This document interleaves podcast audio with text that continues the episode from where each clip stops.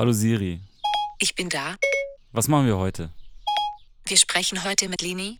Selbstständig seit dem 16. Lebensjahr kennt sie es gar nicht, nicht ihr eigener Chef zu sein.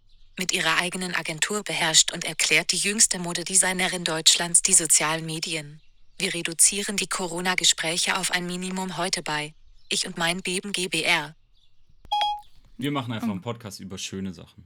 Genau, genau. Ich, ich äh, wollte ja eh gar nicht so krass über Corona reden. Ich bin sowieso, eigentlich boykottiere ich das richtig hart. Ich versuche mir da nichts reinzuziehen. Das ist ein bisschen Ego, aber es äh, tut mir selber auf jeden Fall gut, mich damit nicht so krass auseinanderzusetzen, weil ich es jobbedingt eh auch machen muss. Also alle Postings sind irgendwie auch so ein bisschen auf Corona angelegt und Stay Home und so. Deshalb, ja, versuche ich privat wenigstens so ein bisschen Abstand zu halten. Ist, glaube ich, aber auch gesund. Also ich muss sagen, ich, also ich schaue vielleicht einmal die Woche Nachrichten und sonst höre ich mo morgens halt immer einen Podcast an, also Deutschlandfunk-Nachrichten und mehr versuche ich eigentlich auch nicht zu machen. Ja, ich finde auch so eine Informationsüberflut, keine Ahnung, es bringt ja, es bringt einem ja auch nichts, irgendwie die aktuellen Infektionszahlen sich jeden Tag reinzuziehen. Also das macht einen irgend, also mich macht das irgendwann einfach nur verrückt. Deshalb ja. finde ich da ein gesundes Maß an Informationsbeschaffung okay, aber dann reicht es auch. ja, deswegen, wie gesagt, wir nehmen jetzt einfach den Podcast der schönen Dinge auf. So. Wir genau. reden nämlich nur über dich. Wir reden nämlich nur ja, über dich. Die schönen Dinge des Lebens. Leni. Leni. Ach, that's, that's good to hear. Gib mir mehr davon. Okay, sollen wir anfangen? Ich, ich, ich würde sagen, dass das war der Anfang, ja. Okay. Ich finde, es ist ein schöner Anfang. Ähm, wir haben heute einen, einen Gast wieder in, in unserer nicht vorhandenen Mitte, in unserer digitalen Mitte.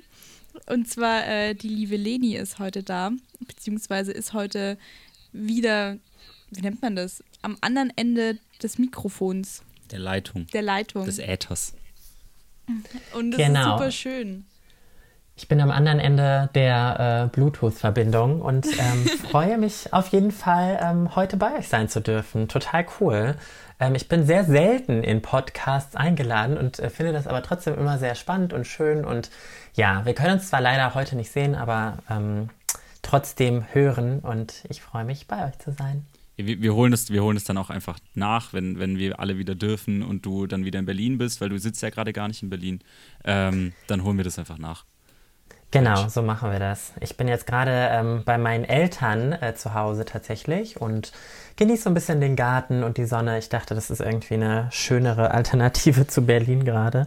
Aber ähm, ich vermisse es auch schon ein bisschen und hoffe, jetzt so in der nächsten Woche oder in den nächsten zwei Wochen wieder zurückzukommen. Aber ich finde es auch immer mega schön, wenn man dann bei seinen Eltern wieder ist und eine lange Zeit nicht da war, dann fühlt sich alles immer so ein bisschen nach Urlaub an. Und man, also zum Beispiel bei mir ist es immer so, so die, so ein paar Sachen, die ich nicht mochte früher an der, an der Kleinstadt oder an, den, an dem Vorort, werden dann so richtig schön. So die Berge und die Schafe und die Natur. Die Ruhe. Ja, das klingt mega schön. Also so schön ist es, glaube ich, hier nicht. Also wir haben hier keine Schafe und Berge. Aber ähm, wir haben tatsächlich so einen, ähm, so Stadtwall, der ist noch von früher aus dem Mittelalter und da kann man richtig schön spazieren gehen und ähm, wenn ich mich erwische und mal richtig sportlich bin, was selten passiert, aber manchmal ähm, bin ich in der Stimmung, dann kann man da auch richtig schön lang joggen. Das hört sich aber gut an. Ja, also das ist auf jeden Fall ein sehr schöner Teil von, ähm, von meiner Heimat. Und äh, ja, du hast recht, das ist wirklich ein bisschen wie Urlaub, wenn man hier ist. Das, ähm, man hat so voll die, sofort so Kindheitserinnerungen. Ich laufe auch ganz oft an meiner alten Schule vorbei und äh, das ist irgendwie, gerade jetzt, ich bin ja jetzt echt schon über vier Wochen hier, ähm, echt schön gewesen. Das war so ein bisschen wie so eine Zeitreise nochmal zurück, weil in den letzten Jahren wirklich, ich war so selten hier und wenn ich hier war, dann immer nur so zwei, drei Tage voll in Rush, habe immer versucht, alle Leute äh, schnell zu treffen, die irgendwie hier sind, so meine alten Freunde aus der Schulzeit und ähm, konnte gar nicht so die Stadt wieder auf mich wirken lassen. Und das ist echt cool, dass ich jetzt mal die Möglichkeit dazu hatte. Das hört sich richtig schön an. Aber ich glaube, dann ist es auch wieder schön, nach Berlin zu kommen, oder? Ja, total. Also der Unterschied ist natürlich total extrem. Ne? Hier ist nichts los. Also du siehst auch abseits von Corona niemanden auf der Straße. Und ähm, ja, ich vermisse so ein bisschen das Gemingel, die Menschen und ähm, vor allem meine eigene Wohnung.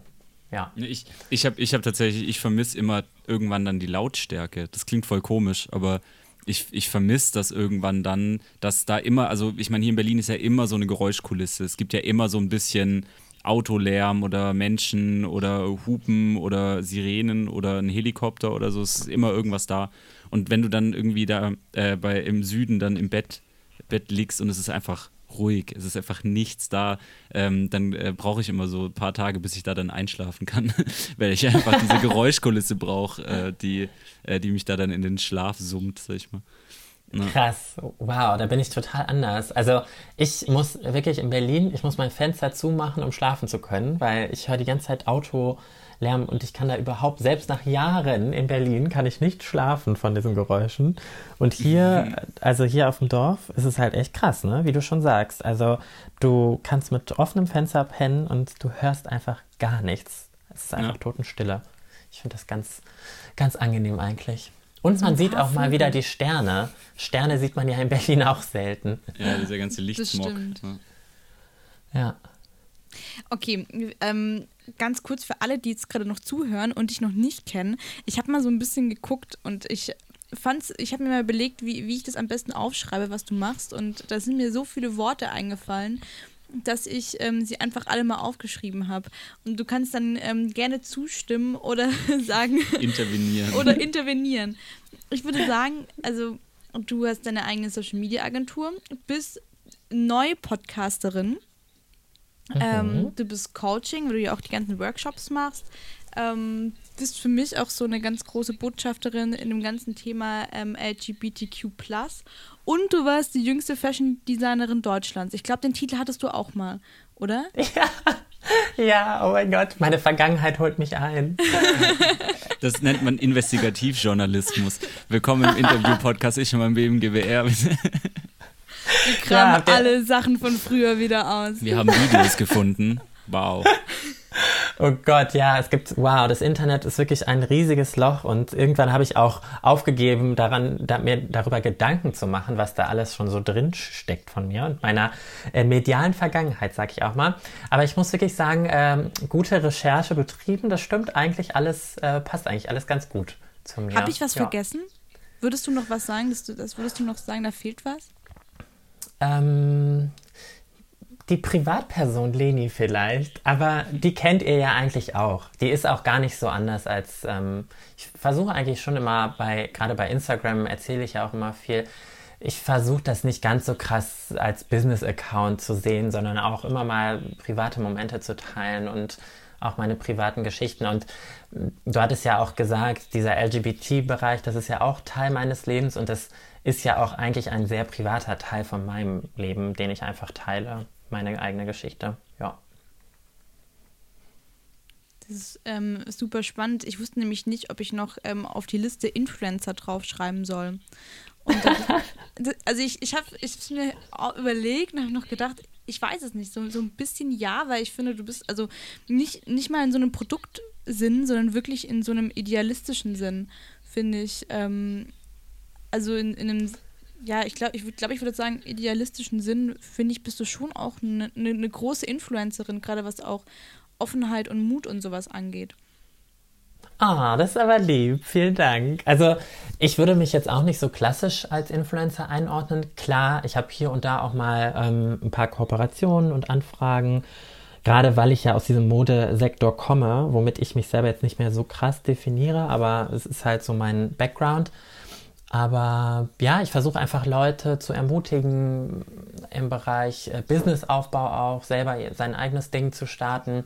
Und auch egal irgendwie, wer du bist, damit habe ich nämlich selber auch lange gekämpft, so als Non-Binary-Person. Als ich ähm, mein Unternehmen gegründet habe, hatte ich total Angst und Unsicherheiten vorher, an neue Kunden heranzutreten, weil ich mir dachte, ähm, die sind dann verunsichert von mir und wollen vielleicht auch gar nicht mit mir zusammenarbeiten oder so.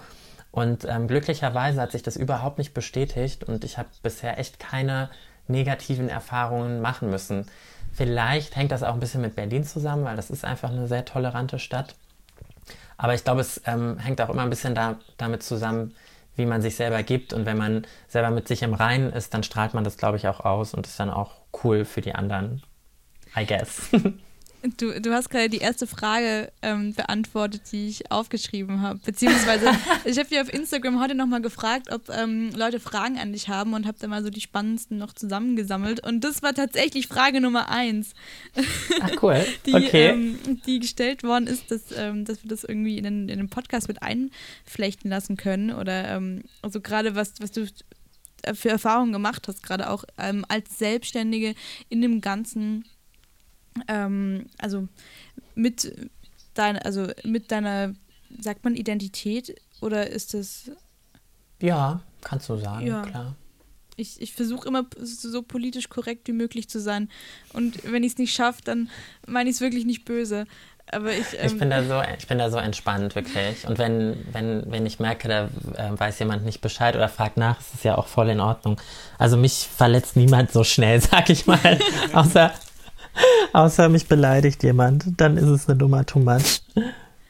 Aber ähm, das fand ich nämlich ganz spannend. Also würdest, also das war so die erste Frage, die, die man gestellt hat, ähm, ob du da irgendwie mal negative Erfahrungen gemacht hast oder mal angefeindet worden bist oder sowas. Also im Business-Kontext tatsächlich noch nicht. Da ähm, das ist alles immer sehr professionell gewesen und ähm, super offen und nett. Aber ähm, im privaten Bereich auf jeden Fall. Also wenn ich wenn ich irgendwie durch die Stadt gegangen bin oder abends nach, nach einem Barabend nach Hause. Es gibt immer irgendwelche komischen Leute, die, die einen angreifen, wenn man, also ich glaube, wenn man ein bisschen anders ist, gibt es immer Menschen, die damit ein Problem haben oder die sich dadurch angegriffen fühlen.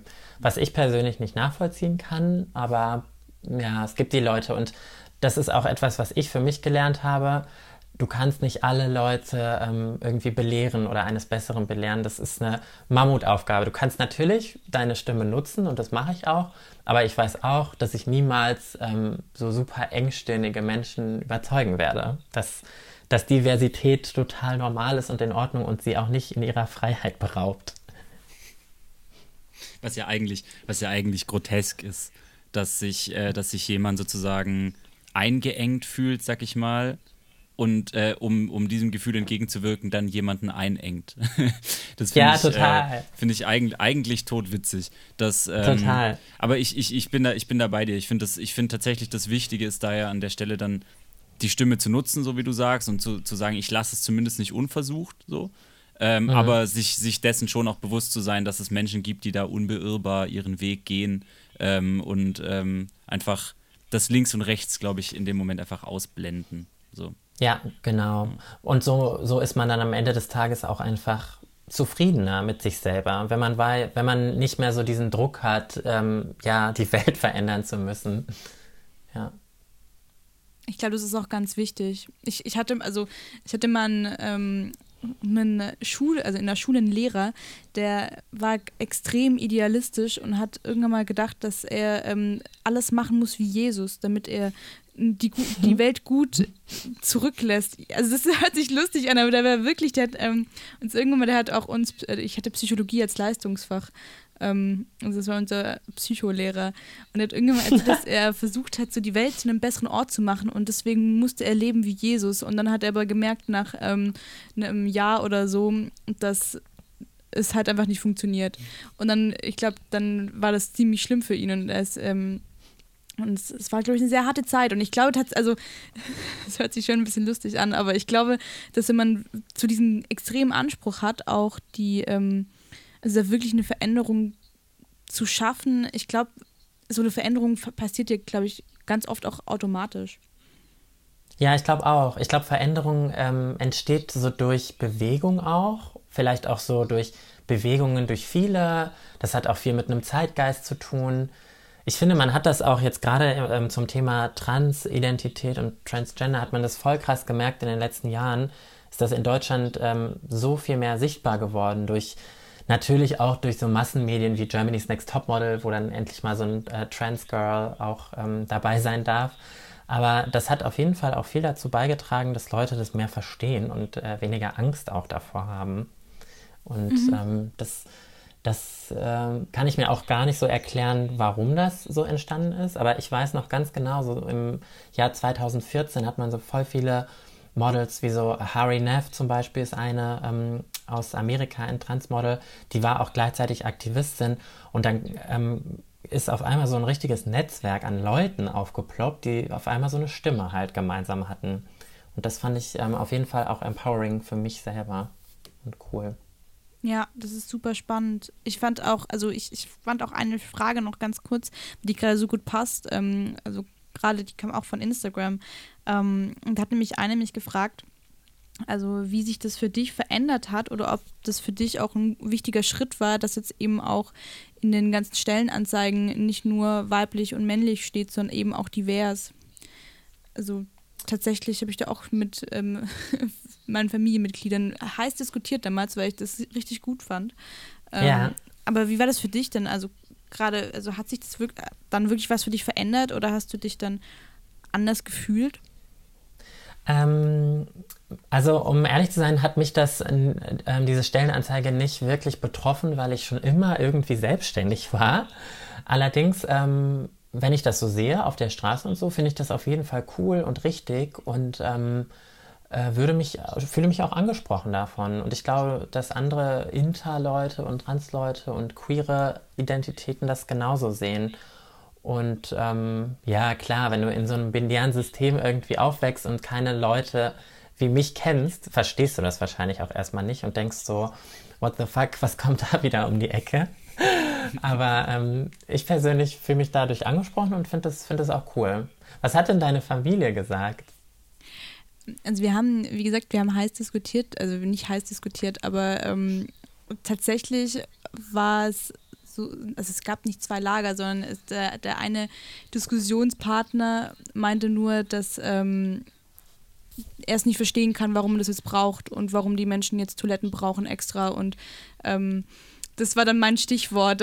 Und dann ähm, ist dann irgendwann mal ähm, das Gespräch, haben wir das Gespräch so leicht eskaliert. leicht auslaufen lassen, weil sonst ähm, hätte ich gewusst, dass meine Mama am Ende wieder gesagt hat, ah, Bele, bleib ruhig. Aber ich, also deswegen, da haben wir relativ viel diskutiert damals und ich bin da auch immer noch, ich, also ich habe damals ja, ähm, ich glaube 2017 war das mein Auslandssemester in Helsinki gemacht und da mhm. war es zum Beispiel einfach komplett normal, dass es einfach Toiletten gab. Also mhm. das war auch nicht in hier, ähm, hier sind die Männertoiletten, hier sind die Frauentoiletten, sondern es gab einfach Toiletten. Unisex, ja. Und ja. das ist auch eine Sache, wo ich tatsächlich sagen muss, ich verstehe nicht, warum das immer noch, also es gibt natürlich auch Gründe, warum man das in Männer und Frauen einteilt. Ähm, aber ich finde tatsächlich, es muss nicht. Ja, klar. Also ein Grund äh, für die Teilung ist natürlich so sexualisierte Gewalt, die passieren kann. Ja, ähm, genau. Auf der anderen Seite, ich habe das auch in ähm, Dänemark, habe ich das entdeckt, dass es da auch einfach nur Toiletten gibt. Und ich finde, da wurde das echt äh, gut gelöst. Das sind alles, also das war sozusagen ein großer Raum und die Toiletten waren aber alle so zum Abschließen. Mhm. Und dann hast du halt ein gemeinsames Waschbecken, so mehr oder mhm. weniger. Und ja, das finde ich total, fand ich total okay und in Ordnung, weil du hast ja auch im besten Fall immer auch andere Leute irgendwie da. Ich habe mich da jetzt nicht unsicher oder komisch gefühlt und fand das sogar auch total befreiend, weil es mir ja auch die Entscheidung abnimmt in meinem, in meinem Alltag, für welche Toilette ich mich heute entscheide. Mhm. Weil ähm, diese Entscheidung muss ich in Deutschland immer. Genau. da kannst du ein bisschen vor den Türen rumhüpfen. Aber mich würde tatsächlich, also mich würden da tatsächlich mal, ich, ich werde das auch nachher mal kurz irgendwie recherchieren, weil mich würden Zahlen interessieren tatsächlich. Ähm, mhm. Weil ich mir irgendwie, also sexualisierte Gewalt ist, ist was sehr, sehr Schlimmes. Ich kann mir aber schwierig vorstellen, dass eine Tür mit einem Männchen darauf jemanden aufhält, ähm, da reinzugehen. Also so, wenn man, wenn man so zurückdenkt an zumindest der, also der Fall, den, der mir am präsentesten irgendwie erschienen ist, ist dieser ähm, Typ, der da in, in der Münchner Universität, glaube ich, äh, eine Frau auf der Toilette äh, vergewaltigt hat und der hat die ja auch auf der Frauentoilette, also auf der Frauentoilette mhm. angegriffen und äh, ähm, misshandelt, sag ich mal. Ähm, ja. Und ich meine, da hat der, der hat sich ja, also der, sozusagen, da ist ja kein Schutzschild, weil da, weil da sozusagen ein Strichmännchen mit Rock auf der Tür, äh, Tür ist, äh, für den Mann da reinzugehen. Deswegen würde mich das tatsächlich interessieren, ob das wirklich signifikant sozusagen dann äh, Veränderungen auf der Seite bringt oder ob das einfach nur, und so kann, so kann ich mir das sehr gut vorstellen, nur genau diesen positiven Effekt hat, nämlich ja. ähm, sozusagen da niemand mehr auszuschließen, sag ich mal, und äh, auf der anderen Seite aber auch also es gibt ja schon Leute, die sich davon auch so ein bisschen diskriminiert dann fühlen, weil sie halt sagen, naja, es ist weder Tür A noch Tür B, ähm, was mache ja. ich jetzt? So, und da dann ja vor einem, vor einem Konflikt stehen, den, der ja nicht sein muss, eigentlich. Ja, ja, total. Das ist echt, ähm, ja, wäre eigentlich die beste Lösung. Für mich auf jeden Fall. Let's see. Mal schauen, ob das in Deutschland langsam, langsam ankommt. In Berlin sieht man es ja teilweise schon in ja. den, Na, da in den gesehen, Clubs. Zum Glück. Ja. Also ich hoffe auch, dass das jetzt endlich mal, also dass es einfach Normalität wird. Also ich habe tatsächlich, ähm, wir haben vor kurzem haben wir da vor lang drüber gesprochen, der Janik und ich, wie es ist, wenn man auch Kindern, gerade wenn sie aufwachsen, einfach ähm, was auch das Thema angeht, wirklich auch die Freiheit zu allem lässt, ob das dann vielleicht auch in der nächsten Generation sich auch nochmal so ein, so ein Mindset nochmal festigt.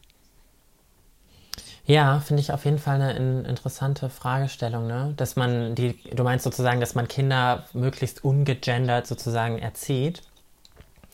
Ja, beziehungsweise ähm, einfach alle, alle Freiheiten lässt und dann sucht sich das Kind einfach das aus, was für ihn am, oder für sie am besten ist. Mhm. Ja, finde ich auf jeden Fall total utopisch und schön, wenn das so, wenn das so in jeder Familie geschehen, geschehen würde. Da fällt mir auch ein ganz äh, schöner, ähm, schönes Buch ein. Ein äh, Freund von mir, Riccardo Simonetti, vielleicht kennt ihr den auch, der ist ja mhm. auch äh, recht bekannter Influencer und Entertainer. Der hat ein Kinderbuch rausgebracht, das heißt ähm, Raffi und sein pinkes Tütü. Und da geht es um einen Jungen, der gerne ein Tütü trägt im Kindergarten oder überhaupt. Und ähm, das, äh, da wird die Geschichte natürlich ganz äh, schön erzählt, dass er am Anfang Probleme hat im Kindergarten und ich glaube aber, dass es am Ende trotzdem ein Happy End gibt und alle ein pinkes Tütü tragen oder so. Ich, ich habe das damals auch mitbekommen und fand es richtig, richtig schön. Hm. Finde ich auch. Ja. Das ist auch so, also gerade auch Freunde von mir, die ähm, Babys kriegen oder Kinder kriegen, ist das für mich so eins der Bücher, die auf der Liste stehen, die dann die ganzen Kids geschenkt bekommen von mir. genau. Spread the word. ja. Flugblätter. Vielleicht gibt es ja, einen Mengenrabatt. Wenn ich 10 kaufe, kriege ich eins umsonst oder so. Ach, bestimmt. Oder du machst selber eine Promo auf deinem Kanal. Ja, ich finde Mit Bele 50. Gut. Genau. Aber finde ich richtig wichtig und richtig schön auch, dass es da auch Kinderbücher gibt. Ich glaube, das, also für mich wäre das auch eine utopische ähm, Herangehensweise, aber ich hoffe, dass es tatsächlich die Zukunft ist. Ja, ich fand das, fand das auf jeden Fall auch cool, dass Ricardo das gemacht hat. Ich habe aber so ein bisschen auch am Rande mitgekriegt, dass der richtig viel Gegenwind bekommen hat und ähm, gar nicht so sehr jetzt von so Macho-Männern, wie man irgendwie erwarten könnte, sondern von äh, jungen Müttern und oder werdenden Müttern, die sich da total drüber aufgeregt haben und das, ähm, das hat mich selber auch verwundert, weil keine Ahnung, so aus meiner eigenen Erfahrung waren das eigentlich immer so Männer, die Probleme hatten, ähm, ja, mit, mit diesem äh, mit diesem Verschwimmen zwischen Männlichkeit und Weiblichkeit, weil sie sich da drin, darin irgendwie angegriffen gefühlt haben. Aber in Ricardos Fall waren es tatsächlich ähm, junge Mütter, die, die sich davon angegriffen gefühlt haben. Das fand ich ganz interessant irgendwie. Ich habe, ähm, das gab bei uns im Süden gab es mal, ähm, ich weiß gar nicht mehr, wann das war. Das war irgendwie, keine Ahnung, zwei, drei Jahre nachdem ich Abi gemacht habe und ich habe das halt mitbekommen, irgendwie über Freunde, die irgendwie Lehramts, Lehramtsstudenten sind ähm, und zu dem Zeitpunkt dann halt in ihren Praxissemestern und so waren. Äh, da kam die Diskussion auf, dass äh, Homosexualität in die Biologiebücher aufgenommen wird. Ähm, und äh, sozusagen ab, ab dann, wann hast du Bio? Ab der fünften oder so? Also mhm. ich hatte das erste Mal Sexualkundeunterricht, habe ich in der vierten Klasse sogar, gehabt. Sogar vierte Klasse. Aber auf jeden Fall, dass dann halt in den Lehrplan übernommen wird, es gibt nicht mehr nur Mann und Frau und die bekommen Kinder, sondern es gibt auch Mann und Mann und Frau und Frau und das so ein bisschen aufschlüsselt. Und da, da war auch, also zumindest wurde mir das so erzählt, dass äh, da war wohl auch der Fall, dass dann da vor allem die Mütter auf die Barrikaden gegangen sind und gesagt haben, das, äh, das wollen wir nicht. Und äh, da dann irgendwie, also ein, einer hat mir erzählt, dass dann auch der Satz, Satz fiel so, äh, das, das machen wir nicht, nachher wird mein Kind noch schwul. Ähm, mhm. wo, dann, wo dann so ein paar Lehrer sehr entgeistert wohl reagiert haben mit äh, so erstens na und, zweitens nicht wegen einem Biobuch. ähm, ja. So, das, das ist nicht der ausschlaggebende Punkt in, diese, in diesem Thema. Ähm, und da wurde mir aber auch erzählt, dass irgendwie die Mütter da so voll, voll auf die Barrikaden gegangen sind und äh, Angst haben, dass man den Kindern da äh, Wunderwahrs beibringt, wo man halt sagt, naja, das ist das, das Leben, das ist die Welt, keine Ahnung. Das ist ja jetzt ja. irgendwie nicht, dass man, dass man denen jetzt äh, böse, böse Dinge einflößt, sondern man erzählt ihnen einfach von der Realität. So. Ja, das fand ich auch, fand, fand ich aber auch ganz komisch, ja. Ja, ja, und das ist ja auch genau das, was so schlimm daran ist. Die Leute denken ja, das sei etwas Böses. Und ähm, aber jetzt, wenn ich genauer drüber nachdenke, macht es total Sinn, weil in den meisten Familienkonstellationen sind es halt die Mütter, die sich, ähm, zumindest in so klassischen Konstellationen, sind es die Mütter, die sich um die Erziehung kümmern und vielleicht machen die sich da auch noch mehr Gedanken. I don't know. Ich kann mich dann noch Fall. an eine, ähm, ich glaube, das war eine Bekannte von meiner Mama. Da ging es auch irgendwie darum, dass ähm, ich glaube, bei ihrem Freundeskreis dann auch ähm, der eine Sohn eben seinen, seinen Partner mitgebracht hat. Und dann war halt auch so die, also das Gespräch darüber, wie man, also wie das für die anderen Mütter ist. Und dann hat die eine auch gesagt, ja, sie findet es zwar in Ordnung, solange es nicht ihre eigenen Kinder sind. Und ich glaube, das ist so ein Satz, der so, ähm, glaube ich, das, das Ganze gut um, umreißt. umreißt. Also ich glaube, das, das ist so Nonsens, ja, das ja. ist so Nonsens. Wahnsinn. Ja, äh, aber back to business, was, was ich halt wirklich dann cool finde auf, auf, dem, auf dem anderen Blatt, dass, dass du da äh, wirklich noch, kein, noch nicht so viele schlechte Erfahrungen gemacht hast, finde ich, äh, find ich tatsächlich ziemlich cool. Also ich habe mal, ich habe einen Freund von mir, ist Fotograf, der ist sehr tätowiert. Ähm, hat auch tätowierte Hände. Und der hat tatsächlich mal erzählt, dass er immer auf einen Job gefahren ist, wo er, also da hätte er irgendwie Bilder machen müssen auf so einer Vernissage äh, von einer Künstlerin, von einer Jungen. Ähm, und die hat ihn wieder heimgeschickt, weil sie gesagt hat, äh, hier jemand mit, mit tätowierten Händen, der, der rennt hier bitte nicht auf der Vernissage rum, hat ihn tatsächlich heimgeschickt und äh, Ach, nicht, nicht bezahlt für den Job. Ähm, also man, ich glaube, ich glaub, man kann wirklich da auch auf Leute treffen, die das, ähm, äh, wo man nicht so richtig weiß, äh, wie, wie, die, wie die reagieren, das kann ich mir vorstellen. Aber umso, umso cooler, dass es bisher bei dir auch noch, noch gar nicht so gelaufen ist. Ja, da kann ich echt von Glück reden. Das ist auf jeden Fall eine krasse Story, die du da erzählt hast. Ich hoffe, das passiert mir nicht. Ich bin auf jeden Fall gewappnet, falls so etwas passieren sollte. Ich finde es voll spannend, weil normalerweise ähm, gehen wir, sprechen wir immer erst fürs Business und gehen dann in die Tiefe und jetzt dieses Mal ähm, war es so komplett, also anders, andersrum. Zumindest bis jetzt, weil ich wollte eigentlich noch ganz viel fragen zu deinem Job und ähm wir machen einfach, wir machen einfach zu jedem Unterpunkt machen wir einen kurz, so einmal, einmal ganz kurz abfashen, dann machen wir eine Deep Talk Runde zu einem angrenzenden Thema und dann springen wir ins nächste. genau. Ja. Ich weiß auch nicht. Es ist auf einmal sind wir sofort irgendwie so eingestiegen, ne? Ja, stimmt. Ähm, ja, also du, ich meine, du bist ja selbstständig. Wir hatten ja wir haben vorhin ganz viele, also ganz viele Sachen, die du ja ähm, machst, aufgezählt. Aber was wolltest du eigentlich äh, früher werden? Das finde ich, fände ich super spannend.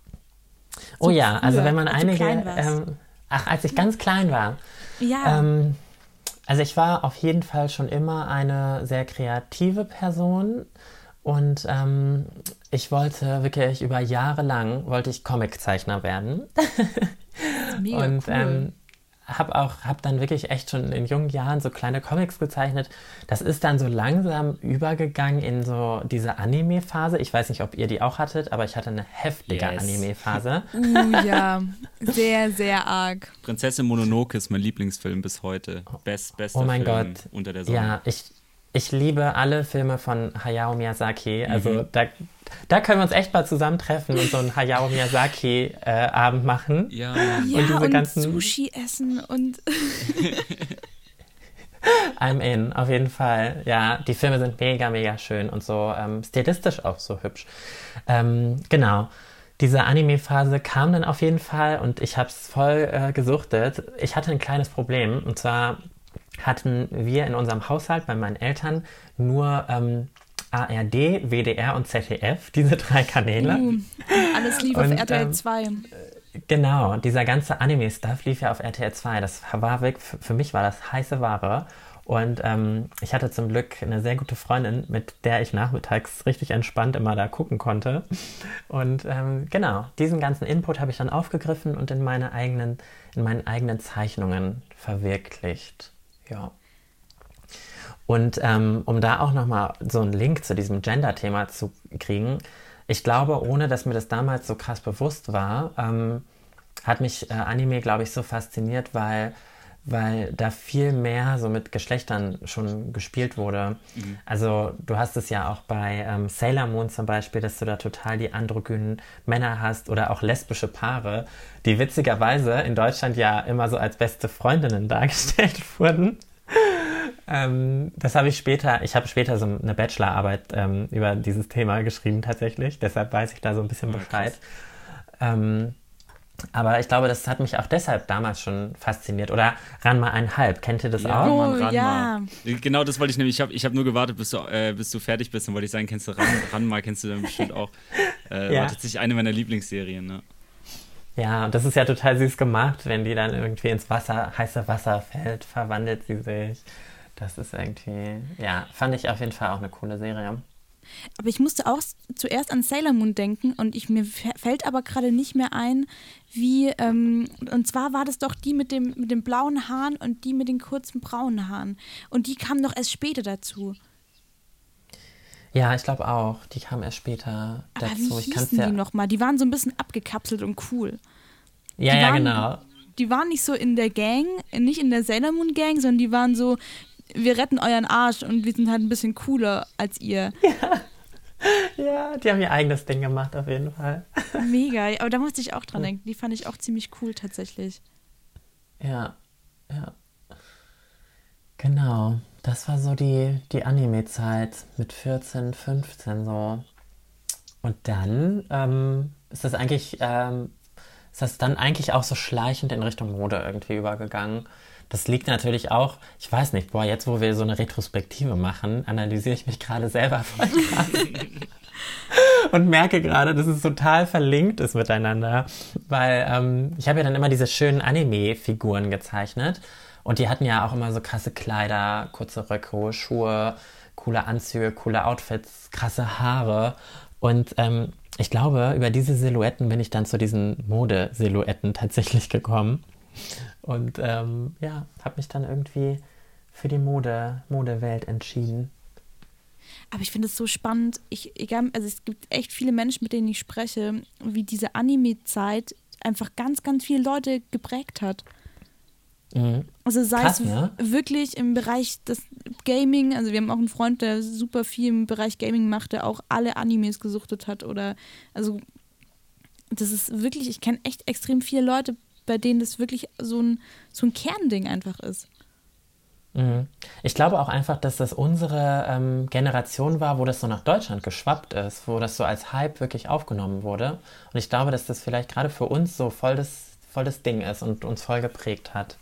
Ja, und ich glaube schon auch, also wenn ich jetzt mal so, so mich zurückerinnere, ich erinnere mich an quasi keine Nicht-Anime-Jugendserie. Also so, wenn man, wenn man früher so Fernsehen geguckt hat oder so bei, bei Kumpels abgehangen hat oder so, dann hast du halt Anime geguckt, weil es, also es gab zumindest, glaube ich, in so einer, in so ein, zwei Jahren meines Lebens, äh, also ich weiß nicht, ob ich es nur nicht mitbekommen habe, weil ich da dann halt so tief drin war, aber es gab irgendwie nichts anderes. Also, ich meine, ich hatte schon noch die Freunde, die dann, die dann diese, äh, auch diese Anime-Bücher gekauft haben, die man so von hinten nach vorne lesen muss, wie in Japan. Mhm. Äh, so, da, so, so war ich, so, so bin, da bin ich nicht gelandet.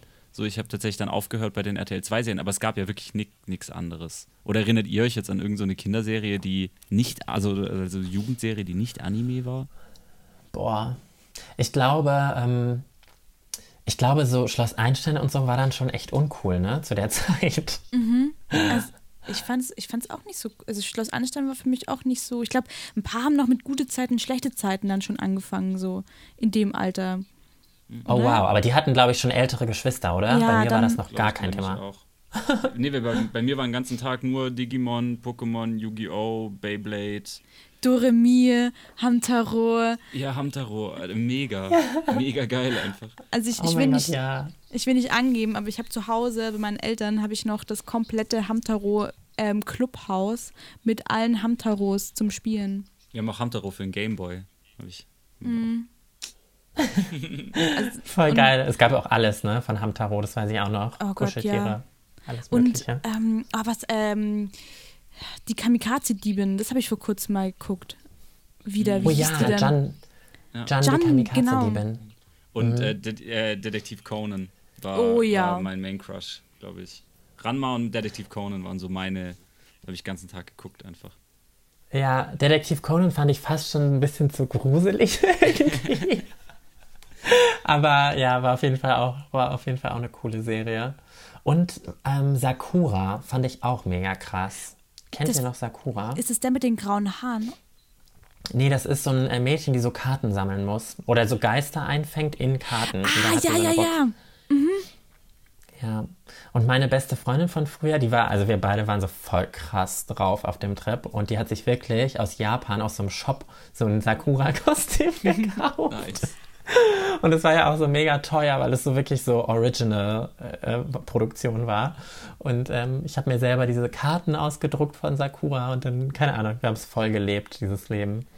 Ich habe das tatsächlich mit ähm, Sailor Moon gemacht. Das war so meine erste, das hat meine Schwester das immer geguckt, dann durfte ich mitgucken. Und, da war ich, und dann habe ich immer von meiner Mama, kennt ihr so Seidenstrümpfe, die nur bis zum Knie gehen? Also halt so, ähm, ich nehme das Ja. Knie wie eine Strumpfhose, nur bis zum Knie Nur halt. dünner, ja. Ja. Und die habe ich mir Mhm. immer dann als so Handschuhe ähm, an die Arme gemacht. Stimmt, Nice. ja. Das, das war auch so ein Look. Nice. Nee, ich, ich habe mir, ich hab mir immer eine Skibrille auf den Kopf gesetzt und Handschuhe angezogen und habe so getan, als wäre ich äh, TK, nicht, nee, nicht TK, aber der von Digimon auf jeden Fall. Wie Ja, ja, ja, ja. Der mit diesen, Boah. mit diesen Stachelhaaren und er hatte halt auch so eine Schweißerbrille so auf dem Kopf und da hab ich, bin ich immer mit Skibrille und Handschuhen rumgerannt und habe hab Digimon äh, gespielt in echt. Geil. Auch nicht schlecht. Ja. Ich, ich habe da auch noch eine lustige Story. Ich habe hab dann auch alle CDs gehabt von äh, Digimon, Pokémon und so. Da gab es ja immer so CDs, wo dann so 20 Songs von, der, von den Serien drauf waren. Und ich habe als Kind, habe ich den ganzen Tag, also ich, wie gesagt, meine Nachbarn tun mir ein bisschen leid, aber ich saß den ganzen Tag wirklich acht Stunden auf der Schaukel und habe mir die CD einfach zweimal komplett gegeben und jeden Song laut mitgesungen. Und ähm, habe mir dann immer so meine eigenen Geschichten überlegt und es gab einen, einen Song und da hieß es nämlich Schrei und es wird Wirklichkeit und ich war wirklich der kompletten Überzeugung, dass wenn ich mich jetzt in den Garten setze und ganz laut schreie, dass ich dann auch in die Digimon-Welt komme. Spoiler, es hat nicht funktioniert. Nur die Nachbarin hat äh, faule, faule Eier rübergeworfen. Ruhe jetzt! Ich habe ich hab neulich mal, ich habe ich hab relativ lang mit einem mit einem Kumpel mich darüber unterhalten. Ich weiß gar nicht mehr, wie wir da drauf gekommen sind, aber auf jeden Fall kamen wir über LARP, also so diese Live-Action-Roleplay, wo sich Leute irgendwie treffen und Schlachten nachstellen aus verschiedenen Epochen und so. Kamen wir dann irgendwann zu Cosplay und dann ähm, quasi zu einem Gespräch über die Parallelen zwischen Drag und Cosplay. So, Ach, und ähm, krass. das ja eigentlich sozusagen, wenn man wenn man es jetzt wenn man es jetzt streng nimmt, das ja eigentlich sehr ähnlich ist, so Drag und Cosplay. Oder also wie, wie, Ja, sie, wie siehst du das? Ja, würde ich auch schon so sagen. Also klar, von den Looks ist es auf jeden Fall was anderes. Ich finde auch so diese Perücken bei Cosplay, das sind schon so sehr Anima Ja. Anime-charakterisierende Perücken. Aber ähm, im Grunde genommen ist es auf jeden Fall dasselbe, ne? In eine andere Rolle zu schlüpfen für einen gewissen Zeitraum. Ja, voll. Und ich, also wir sind da nämlich drüber, drüber gekommen, dass es tatsächlich auch sehr viele, also zum Beispiel jetzt männliche Cosplayer gibt, die sich ähm, zum Beispiel als, als, äh, als ein Sailor Moon-Charakter verkleiden. Es auf der anderen Seite sehr viele weibliche Cosplayer gibt, die, äh, die sich dann als, keine Ahnung, TK von Digimon verkleiden und äh, sozusagen eher in so eine, ähm, sag ich mal, mä- männliche Rolle schlüpfen und so. Und das fa- fand, irgendwie fand ich das spannend, äh, dass, dass, äh, dass ja eigentlich echt so viele, viele Parallelen irgendwie sind zwischen, diesen, zwischen dieser Anime-Cosplay-Welt, sag ich mal, und, und sozusagen so einer Drag-Voging-Ballroom-Welt. Ähm, Ja. das eig eigentlich ganz, ganz viel mit, miteinander gemein hat. So. Ja, total. Und ähm, ich glaube, das ist auch der Grund, warum mich das damals so fasziniert und so angesprochen hat. Ich war auch mit dieser besagten Freundin tatsächlich in Düsseldorf mal auf so einer ähm, auf so einem Cosplay-Event mit äh, Manga-Zeichenwettbewerb sogar. Wir haben unsere Comics eingereicht. Mega. Ähm, und das fand ich total cool, weil es war so eine ganz offene eigene, ähm, eigene Welt irgendwie. Ich fand das, fand das irgendwie sehr, sehr schön. Ja. Ich glaube, das ging aber auch damals noch so ein bisschen einher mit dem ganzen ähm, Emo, mit der Emo-Szene, oder? Ich überlege nämlich gerade so, weil teilweise war bei uns so die, also ich, dieser schwarze, diese schwarzen Haare und der Pony über den Augen ähm, auch so ein bisschen verbunden. Also ich kenne nur viele, Ja. vielleicht viele Parallele, also viele, die eben auch in dieser Anime-Szene waren und in dieser Emo-Szene. Also Ich Ja, mein- voll. Ich meine, dieser, also ganz, ganz vieles aus dieser, aus dieser, sag ich mal, Emo- und Emo-Core-Welt hat ja auch so, so einen leicht asiatischen Touch, sag ich mal. Also ganz viele Emo-Core-Bands äh, ähm, haben ja auch, zu, also keine Ahnung, ich glaube, es gibt von fast jeder Emo-Core-Band ein Cover von einem, von einem Album, auf dem japanische oder chinesische Schriftzeichen drauf sind. So, es ist, äh, Mhm. das hat schon, hat schon viel mit, miteinander, miteinander gemein. Ja, glaube ich auch. Und die stilistische Bill Kaulitz-Frisur ist ja sowieso Ja. in die Geschichte, in die Geschichte eingegangen. Da bin ich ganz, äh, ganz seicht lang vorbeigeschlittert tatsächlich. Also ich hatte schon so einen langen Pony, aber ich hatte nicht so eine krasse Frisur. Aber ich weiß, was mir gerade eingefallen ist, ist, was ich gerade spannend finde, ist, dass sich das ja heute mehr oder weniger wiederholt mit dem ganzen K-Pop. Oder? Ein bisschen. Ja, stimmt. Du hast recht. Es gibt auf jeden Fall so einen krassen K-Pop-Hype wieder, ne? Auch in Deutschland. Ich stecke da nicht ganz so drin. Ähm, eine Band, die äh, ziehe ich mir tatsächlich manchmal rein, die heißt 2NE1. Ich weiß nicht, vielleicht kennt ihr die auch. So eine Girlband. Nee, ich Ähm, kenne nur diese einen. BTS. BTS, genau.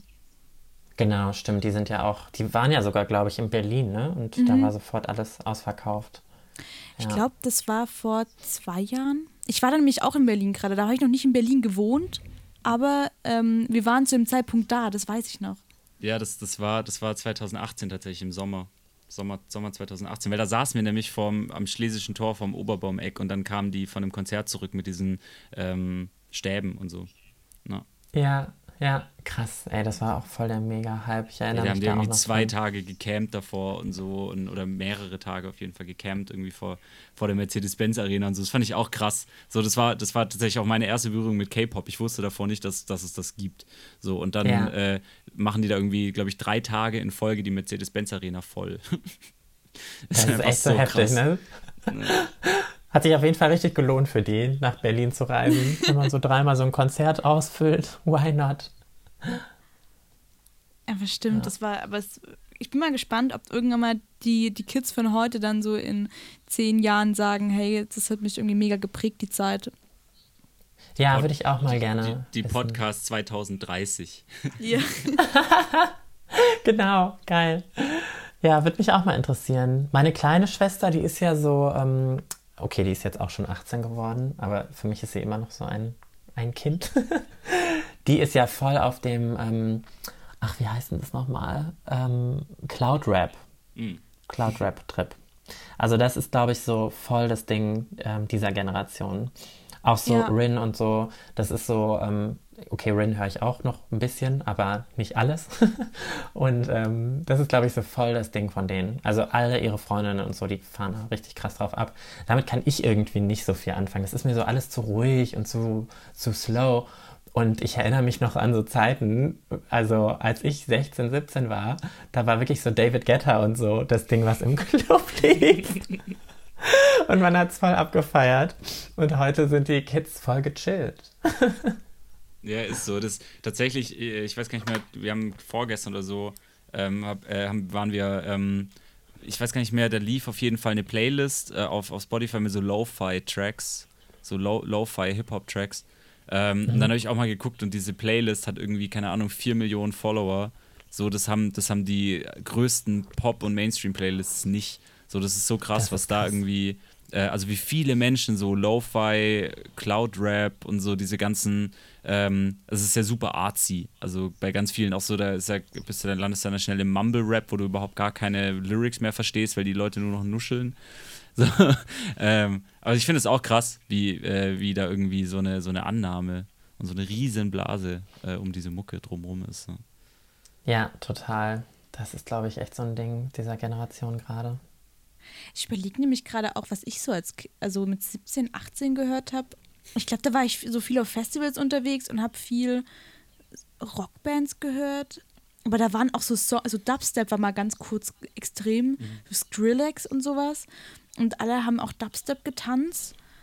Und an was ich äh, also zuerst denken musste, war dieses, ähm, wie hieß dieses ähm, Atzene. Wie hießen die nochmal? Doch, die Atzen. Die Atzen, ja. Money Die Atzen. und Frauenarzt. Und die hatten doch auch Oh immer so, Gott. so Songs. Und es war nämlich, Disco Pogo. Ja, ja, sowas. Oder, Ab oder auf die Playlist. Disco Pogo Atzen kommt auf unsere Spotify-Playlist. Ich schreib, schreib dir das irgendwo auf. Ich will das auf die. Nice. Boah, dazu muss ich euch eine Geschichte sogar erzählen. Ich hatte tatsächlich mal ähm, einen persönlichen äh, Kontaktmoment mit Money Mark von den Atzen. Nice. Das ist auch, ähm, das ist auch ein dunklerer Teil ähm, meiner Geschichte, was ihr wahrscheinlich nicht entdeckt habt bei eurer Recherche. Und zwar, ähm, also was heißt dunkel? Es war auf jeden Fall ein lustiger Tag. Ähm, Bonnie Strange äh, hatte ja auch mal eine Band, äh, Großraum in die Fresse. Die gibt es, glaube ich, auch immer noch, nur ohne sie.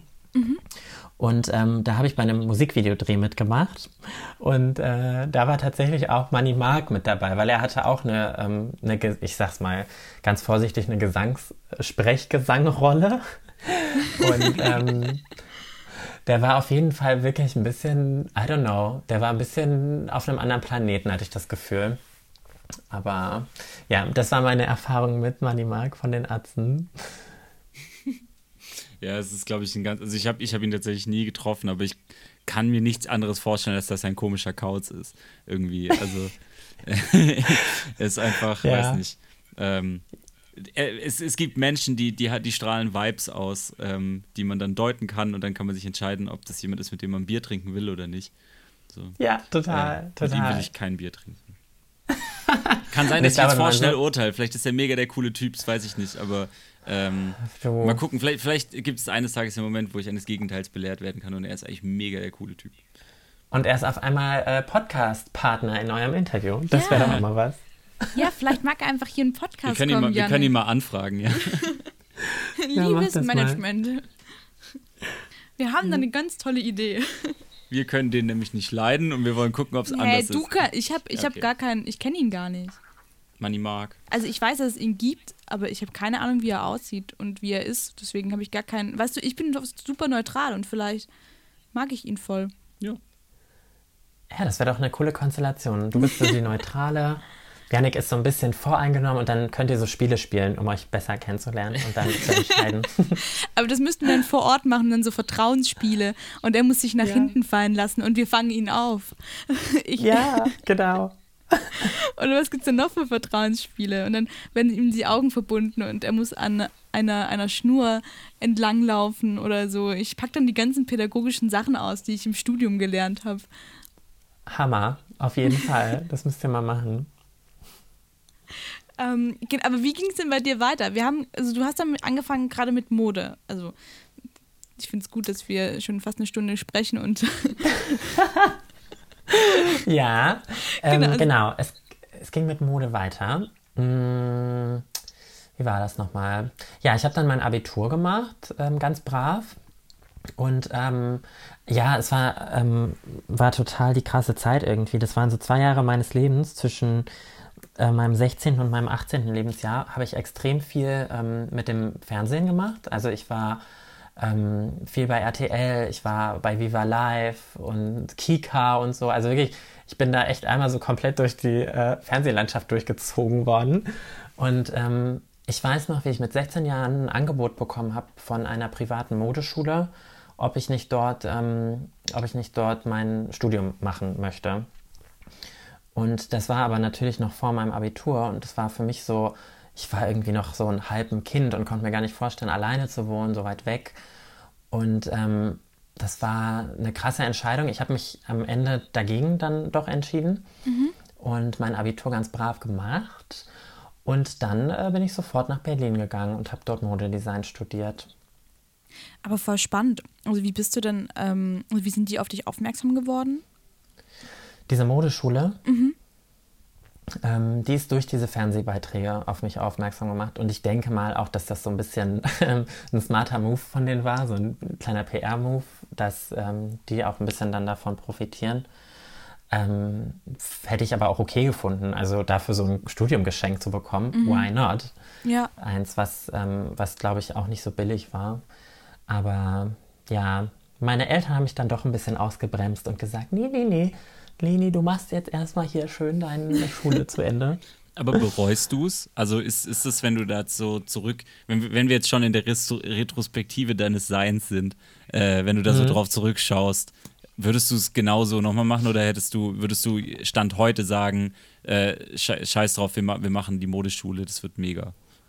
Ja, also ähm, ich bin grundsätzlich so ein Mensch, ähm, ich bereue eigentlich keine Entscheidung in meinem Leben. Aber ähm, wenn ich jetzt so zu, darauf zurückblicke, denke ich mir so, wow, ich war, war da einfach ein bisschen zu unsicher und hätte das ähm, mit dem Bewusstsein heute, hätte ich das, glaube ich, gemacht damals. Aber ich glaube, ich war einfach mit 16 noch nicht bereit für diesen Schritt. Heute denke ich mir so, hätte es mal gemacht, ähm, dann wäre ich jetzt vielleicht zwei, drei Jahre schneller auch in der Nische, in der ich jetzt bin. Weißt du? Dann hätte ich viel früher auch mit dem Social Media anfangen können, hätte ich viel früher meine eigene Agentur gründen können. Das denke ich mir heute. Aber naja, es sind, sind nur ein paar Jahre meines Lebens, die da verstrichen sind. Das äh, lässt sich, glaube ich, verzeihen. Aber wie sind damals die ganzen Fernsehsender auf dich aufmerksam geworden? Also war das dann auch Zufall oder? Das ist auf jeden Fall ein äh, krasser Schneeballeffekt gewesen. Ich ähm, habe das so ein bisschen hier in meiner kleinen Heimatstadt, habe ich das so ein bisschen betrieben, selber genäht, selber Outfits gemacht. Und dann ist irgendwie über einen Freund ähm, die Stadtzeitung aufmerksam auf mich geworden und über die Zeitung dann so ein etwas überregionaler äh, regionaler, ähm, Radiosender. Und dann äh, hat mich darüber tatsächlich so eine RTL-Redakteurin gefunden und die hat ähm, durch diesen Beitrag ist auf jeden Fall, ist das so voll explodiert. Das war, ich bin mit Colleen Fernandes äh, auf der Fashion Week gewesen und Colleen Fernandes war damals so mein größtes Idol. Ich fand die so toll. Und äh, ja, RTL hat es möglich gemacht. Und ähm, die hatte dann ein Outfit von mir an und wir sind gemeinsam halt über den roten Teppich gegangen. Und danach ähm, ist echt sehr, sehr, sehr viel passiert in der Zeit danach. Es war auf jeden Fall eine wild ist, ich finde es super spannend, weil gerade in dem Alter das ja auch einfach alles noch so, ähm, so weit weg ist und so krass einfach. Ja, ja, es war, ähm, es war eigentlich das, was ich mir immer gewünscht habe. Ihr müsst euch vorstellen, in, ähm, in Soest passiert, äh, ist nicht so viel passiert, modemäßig. Das war auch gleichzeitig die Zeit, wo sich so ein paar alte Freunde von mir ähm, distanziert haben, weil die gemerkt haben, dass ich so ein bisschen anders bin. Und ähm, tatsächlich ich auch auf dem Schulhof viel ähm, Diskriminierung so erfahren habe. Und ähm, ich habe mich halt so in diese Mode-Glitzer-Welt so voll ähm, reingeträumt. Und das war so auch der Ausweg daraus. Und deshalb war, war diese Jugend ähm, in dieser Welt für mich total cool und schön, weil ich auch gemerkt habe, hey krass, in dieser ähm, Fashion-Szene oder in Berlin allgemein spielt das so überhaupt gar keine Rolle und du kannst voll so sein, wie du bist, anziehen, was du willst. Und das war, war auf jeden Fall echt schön, dass ich diese Möglichkeit hatte, die, glaube ich, viele Jugendliche in dem Alter gar nicht so haben, aus, so Auswege zu finden. Das hört sich wirklich richtig schön an. Also ich finde ich glaube auch, dass man dann eben gerade auch durch sowas dann relativ früh merkt, dass es einfach woanders auch anders ist und dass das Mindset ja auch wo, woanders ein anderes ist. Ja, absolut. Das hat mir auch sozusagen ähm, die Hoffnung gegeben oder auch das Wissen, okay, ähm, nach, nach meinem Abitur gehe ich sofort nach Berlin und da ist es auch einfach besser, da kann ich ein entspannteres Leben führen und ähm, das war schön, dass ich das da schon wusste. Ja, aber dann hast du dann Mode studiert und dann ähm, gab es dann ja irgendwann mal, sag ich mal, den Twist zwischen Mode und Social Media, oder? oder ja, total.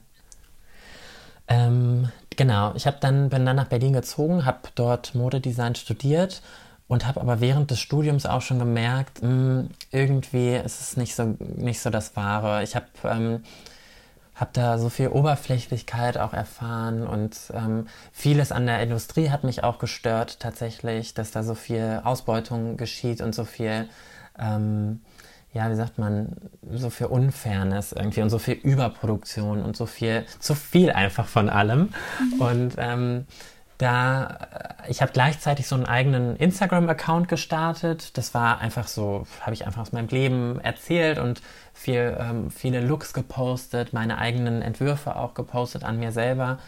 und ähm, bin dann auch irgendwie so voll in diese, in diese Social Media Schiene reingerutscht und ja, eigentlich zum Abschluss meines Studiums habe ich dann beschlossen, äh, mich in Social Media weiter zu, ähm, zu professionalisieren. Du hattest, glaube ich, auch, als wir uns damals kennengelernt haben, auch noch ein Modelabel, oder? Ich ja. überlege gerade. Ich hatte ein Modelabel, das hieß äh, auch Boltisch. Und ähm, den Namen habe ich aber beibehalten für meine Social Media Agentur heute, mhm. weil, ähm, keine Ahnung, irgendwie wollte ich den Namen nicht, wollte ich den Namen nicht aufgeben, weil da steckte so viel Arbeit auch drin und so viel Herzblut. Und dann dachte ich mir so, pff, eigentlich ist der Name, Name, also die Wahl des Namens gar nicht so wichtig, aber für mich selber war das so eine sehr persönliche Geschichte und deshalb habe ich den übernommen und heute was ganz anderes draus gemacht. Aber voll schön. Ich meine, es kann sich auch alles entwickeln. Das ist ja auch das Ding. Ich glaube, das, das Schöne ist ja, dass es ja nie stillstehen muss oder dass man auch eine Idee oder ein, dass, dass die ja nicht standhaft ist, sondern dass die ja immer auch weiter wachsen kann. Ja, auf jeden Fall. Das habe ich auch gelernt über die Jahre, dass man, ähm, dass man da auch gar nicht so traurig drüber sein muss, wenn etwas nicht klappt. Ich habe wirklich so krass viele Dinge in meinem Leben schon ausprobiert und vieles hat nicht funktioniert.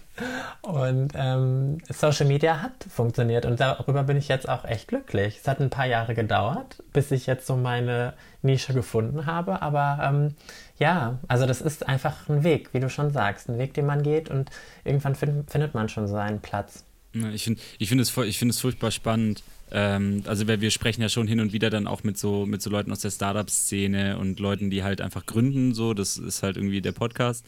Und ähm, mhm. es, ist, es ist tatsächlich so, dass die wenigsten irgendwie äh, jetzt das machen, mit dem sie angefangen haben. Und selbst wenn, wie in deinem Fall im Endeffekt, die Firma sozusagen geblieben ist, sich das Produkt verändert hat und äh, so die wenigsten Leute äh, noch exakt das machen mit exakt den Mitteln, mit denen sie angefangen haben. So. Ähm, ist irgendwie so, glaube ich, glaube ich, einfach so, die, so eine natürliche Entwicklung. Wie, wie, über, wie bei Digimon. Da, da ist einfach die Firma hochdigitiert. genau, die Firma hat sich einfach weiter digitiert. Ja, ich glaube, das ist einfach ganz klar ähm, daran zu messen, was, ähm, was der Markt möchte und was der Markt nicht möchte. Und das weiß man vorher einfach nicht. Du kannst irgendwie die coolste Idee in deinem Kopf haben, aber wenn das keiner haben will, dann bringt dir das natürlich auch nichts. Ne? Ja. Und ähm, da bin ich natürlich auch öfter auf die Schnauze gefallen und ähm, habe Dinge produziert, die keiner haben wollte. Aber ähm, das ist eben dieser Weg, den man, glaube ich, geht, wenn man gründet, dass man auf, sich auf diese Suche begibt und sein Produkt halt anpasst, bis, es, ähm, bis die Leute das wollen. Und irgendwann ging es dann ja für dich auch dann warst du von Anfang an selbstständig, als du mit dem Studium fertig warst? Jetzt habe ich mich gerade gefragt. Oder also bist du dann gleich in das Modelabel oder bist du dann, oder hast du noch irgendwo gearbeitet? Ich habe, ähm, ich war eigentlich schon immer so eingestellt, von wegen, ich bin selbstständig, ich will selbstständig sein. Ich habe mit 16 ja mein Modelabel auch ganz offiziell gegründet. Das war eh auch so ein, so ein Ausnahmeding, was übrigens auch in der Presse ähm, war, weil du eigentlich erst ab 18 Jahren ein äh, Unternehmen gründen darfst. Und ich äh, konnte aber durch so eine Ausnahmeregelung es selber mit 16 schon gründen. Das heißt, eigentlich war ich mit 16 schon selbstständig und habe aber während des Studiums trotzdem mal so einen ähm, Nebenjob gehabt und habe in so einem Mode-Callcenter gearbeitet. Das war aber echt nur fürs Geld. und ähm, und ja, also das ist so mein, ja, weiß ich nicht, mein, mein Herz schlägt einfach so krass für die Selbstständigkeit. Ich liebe es, mir selber meine Dinge einzuteilen. Und mein Antrieb im Job habe ich auch nur, wenn ich zu 100% weiß, was ich dafür ähm, rausbekomme und ähm, ja, es selber wachsen zu sehen, so, so eine Gesamtübersicht zu haben. Die hat man ja in so vielen Jobs einfach nicht. Ne? Da bist du ja nur in, so oft nur die kleine Figur irgendwie in dem großen Ganzen. Und das hat mich immer so gestört. Ich will irgendwie den Überblick über das Ganze haben und das Wachsen sehen. Und das ist, glaube ich, das, was den meisten selbstständigen Leuten so Spaß macht. Glaube ich auch. Also die, die Tatsache, dass die Dinge, die man tut, halt einfach einen direkten Effekt auf das Gesamtbild haben und sozusagen nicht, nicht nur in Anführungszeichen auf so einzelne Prozesse. Äh, ich glaube genau. glaub auch, das ist so der größte Anreiz. Aber ich finde es find krass spannend, dass du da äh, im Endeffekt dann, also der, der wahre OG der Selbstständigkeit sozusagen. Also nichts, nichts anderes zu kennen als das, finde ich, find ich schon krass. Und äh, ich meine, mit einer, mit einer ähm, mittlerweile sehr erfolgreichen Social Media Management Agentur, kann man sagen. Oder ist es Social Media Management? Ja, es ist Social Media Management eigentlich hauptsächlich. Ich mache auch ein bisschen Beratung, aber in den meisten Fällen ähm, übernehme ich komplett ähm, das Management für für Unternehmen, hauptsächlich bei Instagram und Facebook eigentlich. Mhm. Ich meine, und da, da haben wir ja auch schon unsere Berührungspunkte gehabt. So, genau. Äh, das finde find da. ich dann auch immer schön hier in Berlin, dass man einfach dann doch äh, so auf so vielen Wegen oft zusammenkommt. Ja, ja, voll cool. Also echt cool, ähm, dass die Zusammenarbeit da mit uns ähm, so gut funktioniert. Und ich habe einfach, es gab diesen äh, Punkt bei mir, wo ich gemerkt habe, okay, krass, ich kann das einfach nicht mehr selber übernehmen. Ich habe gar nicht mehr gerade die Zeit. Und da habe ich so überlegt, hm, wen kenne ich denn eigentlich? Und dann äh, habe ich ja Bele irgendwie sofort kontaktiert und ja, bin super happy darüber. Einfach auch, weil wir uns schon kennen und ähm, das funktioniert ja auch mega gut, unsere Zusammenarbeit. Aber ich finde, es ist auch richtig schön, find, also an den Punkt zu kommen, an dem man merkt, ey, ich habe gerade so viel zu tun, dass ich das alleine nicht mehr schaffen kann. Also wir hatten jetzt auch, glaube ich, dieses nee, diesen Monat oder letzten Monat einen Job, wo wir auch gesagt haben, hey, wir geben das teilweise ab an einen Freund, weil wir wissen einfach, der, der kann das und wir haben einfach die Kapazitäten gerade gar nicht.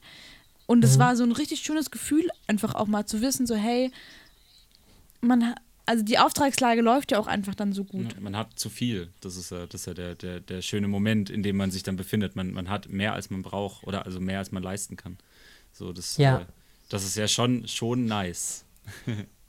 Total. Und das ist auch der Zeitpunkt gewesen, wo ich gemerkt habe, ähm, wie interessant und wie wertvoll Zeit eigentlich ist im Leben einer selbstständigen Person, weil ähm, ja, klar, ich könnte natürlich diese Jobs jetzt auch noch ähm, selber machen, aber dann hätte ich zum Beispiel überhaupt gar keine Zeit mehr, einen neuen Kunden zu gewinnen. Und ähm, so würde ich, würde ich halt immer auf, der, auf demselben Level mich äh, bewegen. Und da ist mein Ansporn einfach zu groß. Und das fand ich auf jeden Fall interessant. Und das war, ähm, wie du schon sagst, Bela, auf jeden Fall ein schöner Moment. Aber es war auch so ein krasser Moment der Überforderung erstmal, weil du, ja, weil du erstmal merkst, krass, das ist gerade irgendwie zu viel, du kannst das alles gar nicht alleine stemmen und du hattest irgendwie noch nie Leute, mit denen du zusammengearbeitet hast. Das ist auf jeden Fall so ein krasser Prozess irgendwie. Aber ähm, ich glaube, da wächst man rein, auch wie in alles andere auch.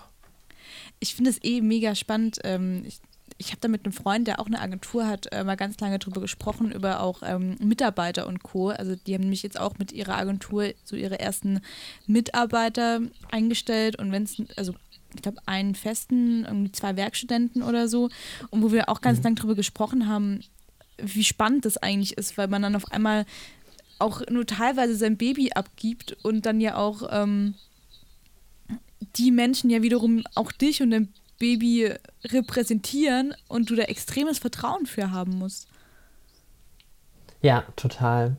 Und für mich ist auch, ähm, für mich ist jetzt auch gerade so ein bisschen die Entscheidung, ähm, warum ich mich auch für diese Sparte entschieden habe, war eigentlich immer, ähm, dass ich ortsunabhängig arbeiten kann. Das fand ich total spannend, finde ich auch immer noch mega cool.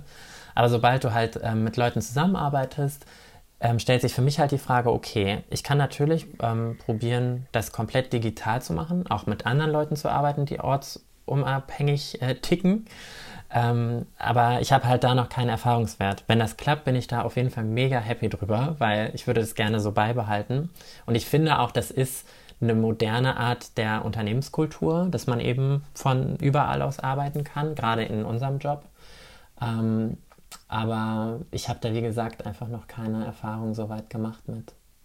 Ja, ich meine, da, dafür brauchst du dann ja auch am Schluss einfach ein Netzwerk.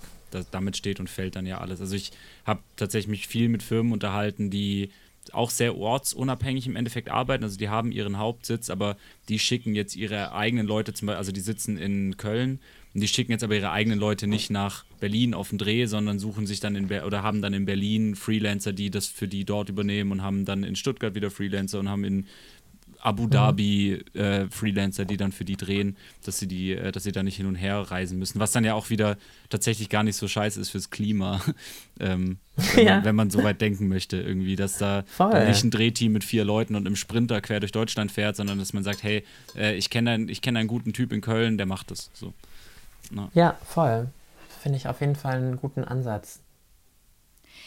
Das ist tatsächlich auch nochmal eine Frage, die äh, mir ähm, über Instagram gestellt worden ist. Das ist perfekt. Du, du beantwortest eigentlich alles ähm, im Gespräch schon. Also, also einer ja. hat auch gefragt, ähm, ob es wirklich so ist, dass man von überall aus arbeiten kann.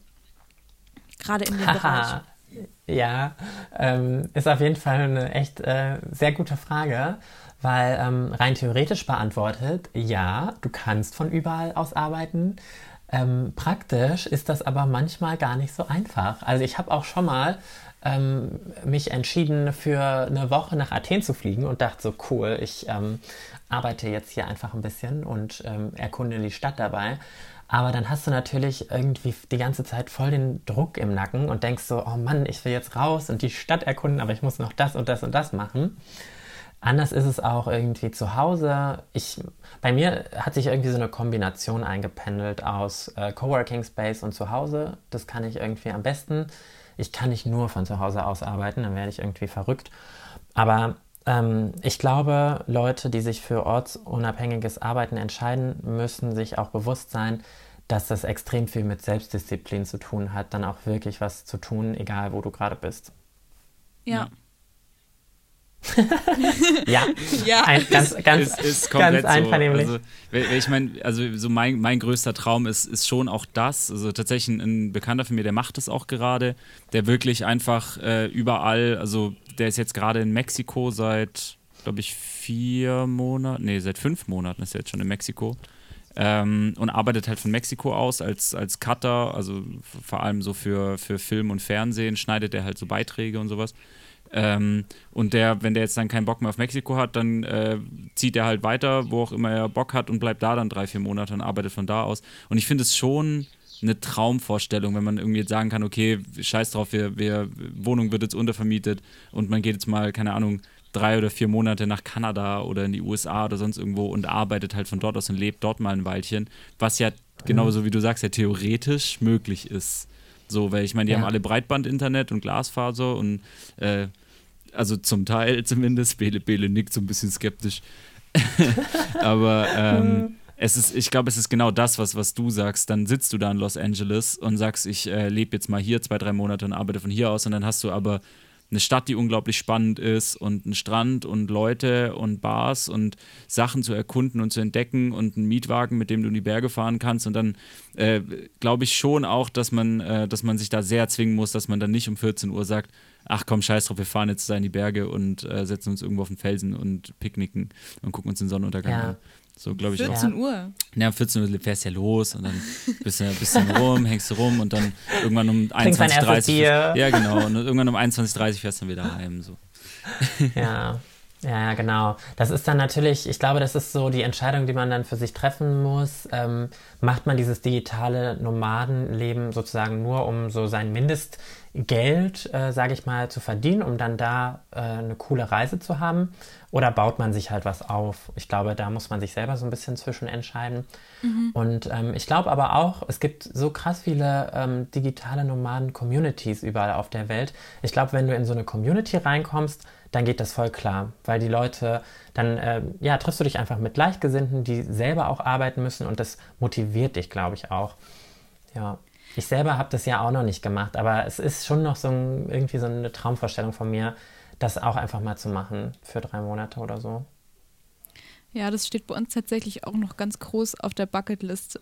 Ich muss tatsächlich mhm. aber sagen, ich, ähm, das Problem ist echt das Internet. Also ich habe also ich weiß noch, als wir in Marokko saßen und ich da war und gesagt habe, ähm, und ich, ich, hatte eine Kooperation und die musste an dem Tag online gehen. Und ich glaube, wir sind in drei oder vier Cafés. Ich, ich, ich hatte schon Schweißperlen auf, auf der Stirn, war leicht aggressiv ja. und war, bin einfach nur überall ja. rein und war so, habt ihr Internet? Habt ihr Internet? Und alle waren so, äh, ja, ja, wir haben Internet. Internet, wo man ein Bild auf Instagram hochladen kann. Und da war schon so, äh, schwierig. Wenn du dich direkt unter den Router setzt, dann vielleicht. Wow, ja, ja, das sind dann so negative Erfahrungen, die man macht, ne? Das, das ist echt optimal. Also ich glaube, man muss da wirklich gucken, dass es, ich glaube, es gibt Länder, die unglaublich gutes Internet haben. bei denen das richtig gut funktioniert. Südamerika zum Beispiel. Ja, aber ich kenne tatsächlich auch einen, der in Mexiko war und der hat gemeint, ähm, er kann nicht telefonieren, weil ähm, das Internet überall in Mexiko so schlecht ist. Zumindest in den Hostels, wo er war. Also es ist echt spannend. Ich glaube, das ist, glaube ich, das, das große Ding ist wirklich Internet. Ja, glaube ich auch. Ja, da muss man sich, glaube ich, vorher echt krass informieren, ähm, schon darüber, wo kommt man unter. Es gibt ja auch so Coworking Spaces im Ausland, in, auf Bali oder so. Ich glaube, da muss man vorher schon so ein bisschen Vorarbeit leisten, dass man da nicht ankommt und auf einmal kein Internet hat oder so. Das wäre ja echt Horror. Stimmt, habe ich mir noch gar nie Gedanken gemacht, aber ich denke immer nur, dass Coworking Spaces in Berlin und in Deutschland gibt. Aber also ich hab da, das, ist echt ein guter Einwand, das ist mir noch nie aufgefallen, stimmt. Ja, und es gibt auch echt so digitale Nomaden-Websites. Da werden auch wirklich Länder gerankt nach so verschiedenen Kriterien. Das ist wirklich total cool. Da steht dann auch sowas wie Lebensqualität, Internetverbindung, ähm, Community. Kannst du echt dich da voll durchscrollen und gucken, welches Land dir da am besten gefällt. Ich Also schreibe so- sozusagen auf. für, für, alle, für alle zukünftigen und angehenden Digital Nomads da draußen. Äh, es gibt, es gibt Möglichkeiten. Ich glaube, wir, wir suchen da nachher mal ein paar Links raus und packen die dann einfach in die Infobox. Dann ja, kann man, dann kann man da einfach klicken. Genau, kannst, wenn, wenn du da was hast, dann schick gerne rüber. Dann ähm, packen wir das einfach drunter und dann können Leute draufklicken und sich dazu entscheiden, ein, äh, ein, ein Leben abseits des klassischen Weges zu führen. Genau, abseits von Rückenschmerzen vom Bürostuhl. Ein, ein, aber dann wahrscheinlich eintauschen gegen Rückenschmerzen vom, äh, äh, von, von äh, heftigen äh, Air Airbnb-Betten und so. ja, das kann auch sein. Ich finde es halt voll spannend, weil tatsächlich, ähm, wir haben, glaube ich, vor zwei Tagen, also gut, wie der, wie der Urlaubssommer dieses Jahr aussieht, ist ja bei allen noch so ein großes Fragezeichen. Aber wir haben halt so einen ganz, ganz groben Plan gemacht und haben gesagt, okay, jetzt, ähm, wir gehen einfach von, von der besten Situation einfach mal aus. ähm, und dann haben wir auch so ein bisschen rum, rumüberlegt und äh, Freunde von uns haben auch gemeint, sie gehen campen. Und dann dachten wir so, okay, vielleicht gehen wir mit denen zusammen campen. Und dann ist uns aufgefallen, dass es, glaube ich, keine gute Idee ist, mit anderen Leuten campen zu gehen, weil ich, also weil wir beide gesagt haben, ich weiß nicht, wie die Leute darauf reagieren, wenn wir wirklich halt im Urlaub morgens aufstehen und sagen, okay, Freunde, vom Kaffee müssen wir noch kurz E-Mails checken. Okay, ich beantworte noch kurz die fünf und dann können wir losgehen. Und das passiert bei uns echt oft. Ja, ja, da muss man sich glaub, vielleicht echt so gleichgesinnte Leute ähm, suchen, ne? weil sonst denken die auch, wir, ihr seid verrückt. Ja, und auch dann so Momente, also wenn wir jetzt auch Roadtrips oder so machen, kann es schon auch gut sein, dass es dann, okay, stopp, stopp, wir müssen hier anhalten, weil wir müssen Content produzieren. Das ist ein super Ort gerade. Und ähm, Ich plötzlich, plötzlich panisch anhalten, aus dem, aus, ich, ich aus dem Auto rausspringe, Bele ans Lenkrad geht und wir die Drohne aufs Dach stellen und äh, das Auto Ja. eine Verfolgungsdrohnenfahrt von dem Auto machen. So, ich glaube, ich glaube auch, dass tatsächlich, dass wir, dass wir da äh, weise wählen müssen, mit wem wir dann in den Urlaub gehen, weil ich glaube, das halten nicht viele aus, was, Ja, was wir da und praktizieren. Und das ist ja aber auch das Schöne, dass ihr euch da äh, gefunden habt. Ne? Also ich kenne das auch, wenn ich mit meinen Freunden im Urlaub bin, die haben dann auch selten Bock, mal ein Foto zu machen. Und ähm, die verstehen das manchmal auch nicht, ne? dass man so Content halt, also wir haben ja so ein Content-Auge auch für Dinge. Ich- Und ähm, ich träume ja manchmal echt cool. von Content. geil. Ich stehe dann auf und bin so, okay, ich habe eine richtig gute Content-Idee für den und den. Und ähm, Dann gibt es einen Kaffee, einen Zettel und einen Stift und dann wird gebrainstormt. Das kommt dann ins, ins, ins Content-Träumebuch. Genau, ins Content-Träumebuch. Aber ich, ich finde, das hört sich so an, als wäre man extrem unentspannt, aber tatsächlich ist es bei mir im Urlaub sogar andersrum, dass wenn ich die ganzen Sachen nicht mache, also ich habe das gemerkt, als ich mal auch so, so Urlaube gemacht habe mit, ähm, ich, das war vielleicht ein bisschen ein verrückter Urlaub, da musste dann Yannick meine ähm, Vertretung in Deutschland übernehmen, weil ich damals äh, auf Kuba war. Und das ist zum Beispiel ein ganz arg schlechtes Land, weil es gibt dort einfach kein Internet. Also ein schlechtes Land für digitale Nomaden, nicht, nicht allgemein. Also nicht allgemein, aber also so, um, um digital zu arbeiten. Böses Land, Kuba, böses Land. Nein, also ich fand Kuba ganz schön, aber das war wirklich, wenn man jetzt digital arbeiten will, nicht das beste Land. Und dann war es wirklich so, dass ich ähm, eine Vorbereitung gemacht habe und Yannick alle Sachen, also ich habe ihm einen Redaktionsplan geschrieben. Er musste sich dann bei mir in Instagram einloggen und musste dann, und dann habe ich ihm noch Kunden-E-Mail-Adressen geschickt und gesagt, okay, wenn der und der schreibt, dann schreib ihm das zurück. Und dann habe ich ihm so, so Probe-E-Mails und nicht, oder so Muster-E-Mails geschrieben, mit denen er dann antworten Ja. kann und sowas, weil ich Oh ähm, Gott, krass. mich das aber andersrum so nervös gemacht hätte, wenn ich irgendwo gewesen wäre und gewusst hätte, okay, da kommt jetzt ganz viel rein, aber ich kann es nicht, ich kann es nicht angucken. Mhm. Boah, dann auch fleißig, ich. fleißig Kommentare beantwortet und wenn du dann so zurückschreibst auf, auf eine Nachricht und dann kommt ein, oh danke, das bedeutet mir so viel, dass du mir zurückschreibst. Ich habe mir alles, ich habe mir alles nachher nochmal Ich, durchgelesen. ich weiß, ich weiß, Bele, Bele ist da wirklich, wirklich dran, aber ich habe äh, unterstützt, weil einfach das Internet nicht da ist, um eine Textnachricht zu schreiben. Weißt du, was ist Text? Was ist Text? Was hat das für eine Speicherkapazität? Nix. Ja, das, das ist echt verrückt. Wow. Aber da habt ihr ja gut funktioniert wieder als Team. Ja. Und daraus wurde eine Firma. Genau, das war der Grundstein. Ja, sozusagen, ja. Wahnsinn. Äh, mein, mein, also mein Kopf gibt langsam auf. Ich äh, bin, äh, bin langsam durch. Ähm, Ja, wir haben ja auch echt viele Themen äh, durchgesprochen, ne? Einmal hier komplett alles von der Vergangenheit bis in die Zukunft. ich wollte gerade sagen, so viele relevante Themen halt. Das ist ja immer das, wenn man so, wenn man so Smalltalk hält, dann habe ich immer so das Gefühl, dass der Kopf nicht wirklich, äh, nicht wirklich angestrengt wird oder so. Aber wenn du so wirklich dann auch nachdenken musst und so einen Sachverhalt kurz sacken lassen musst, um dann zu antworten und so, das ist schon anstrengend. Also reden kann schon auch anstrengend sein. Ja, das stimmt. Ich merke das auch immer nach so, ähm, nach so zwei Stunden äh, Social Media Workshop. Das ist dann, dass ich immer so ein paar ausgelaugt bin, weil du ja auch, ähm, du redest ja nicht einfach nur, du interagierst ja auch mit Leuten und Leute stellen dir Fragen, auf die du manchmal vielleicht gar nicht so vorbereitet bist. Und ähm, ja, ist auf jeden Fall vergleichbar. Ich habe mir so fürs Ende nochmal zwei, drei Fragen aufgeschrieben. Ja. Ähm, und das eine ist eigentlich so ein, so ein kleiner Ausblick, den du ja auch schon so ein bisschen gegeben hast, weil du ja auch, also zumindest so, wie man es rausgehört hat, ähm, ja auch gerade so am, am Wachsen bist. Ähm, Gibt es denn bei dir, also wie, wie geht es denn bei dir weiter? Hast du irgendwelche nächsten Schritte geplant? Kannst du gerade überhaupt nächste Schritte planen? Oder ähm, wie, wie, wo siehst du dich in fünf Jahren? Geil. Die klassische Frage. 2025. genau. Ja, also ich habe ja sozusagen allein gestartet als alleinige Person und dachte eigentlich auch, ich mache das jetzt ganz entspannt für ein paar Jahre alleine. Ähm, habe jetzt aber relativ schnell gemerkt, dass ich, ähm, dass ich Hilfe, Unterstützung brauche und bin auch offen dafür. Deshalb ähm, merke ich gerade einfach, dass, dass es wirklich zu einer ähm, richtigen Social-Media-Agentur heranwächst. Und ich denke mal, in fünf Jahren habe ich auf jeden Fall auch ähm, Mitarbeiter. Ich habe jetzt noch keine festen Mitarbeiter. Ich arbeite mit äh, Freelancern zusammen und ich arbeite ja auch mit euch zusammen. Ähm, aber ich könnte mir auch vorstellen, in der nächsten Zeit mir jemanden wirklich ins Boot zu holen, der fest bei mir im Team mit drin ist. Ja, Und dann selber, selber Stellenausschreibung schreiben mit MWD hinten dran. genau. Das wäre das wär perfekt. Das wäre perfekt. Ja. Oh, ich glaube, das ist richtig spannend, wenn man so den ersten Mitarbeiter hat.